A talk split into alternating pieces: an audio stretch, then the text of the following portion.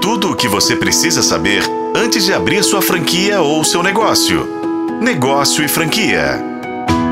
Quem disse que pensar a oportunidade para empreender tem que ser algo formal e bem planejado? Pensar não é necessário, mas colocar em prática sim. Foi assim que nasceu a Túnel do Tempo. A proprietária Débora Chiari que é formada em engenharia de produção e sempre atuou nessa área, nunca tinha pensado em começar o negócio próprio, até que nasceu o seu primeiro filho.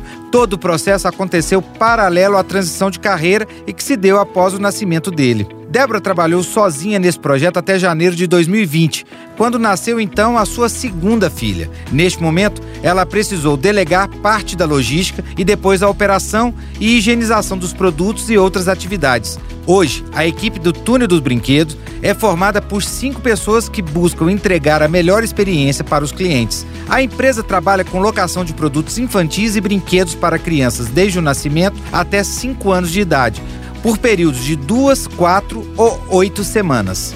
Os aluguéis dos produtos e brinquedos podem ser renovados quantas vezes o cliente quiser, com descontos de 10% no aluguel. Há também a possibilidade de troca por outros produtos com descontos de 5%, mais metade do frete é cobrado, que é variável e progressivo. Dependendo da região da entrega, os valores podem ser de 10 reais até 55 reais. Neste valor está incluído tanto a entrega quanto a retirada dos brinquedos. A marca ainda não é uma franquia, mas estuda a possibilidade de se transformar em uma. A Túnel dos Brinquedos está no estado de São Paulo e atende regiões como a capital, todo o ABC, São Bernardo do Campo, Santo André, São Caetano do Sul, Diadema, Alphaville e parte de Osasco, Barueri e Guarulhos. De acordo com Débora, crescer agora é uma coisa mais do que natural.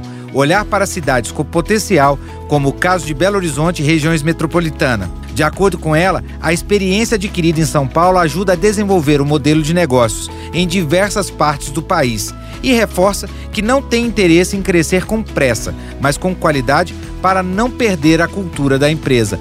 A matéria completa você consegue ler na negociofranquia.com. Acompanhe a gente pelas redes sociais. Acesse arroba Negócio Franquia e fique por dentro de tudo o que acontece no mundo das franquias, dos shoppings e dos negócios. Eu sou Rodrigo Campelo e este foi o podcast da Negócio Franquia. Acompanhe pelos tocadores de podcasts e na FM O Tempo.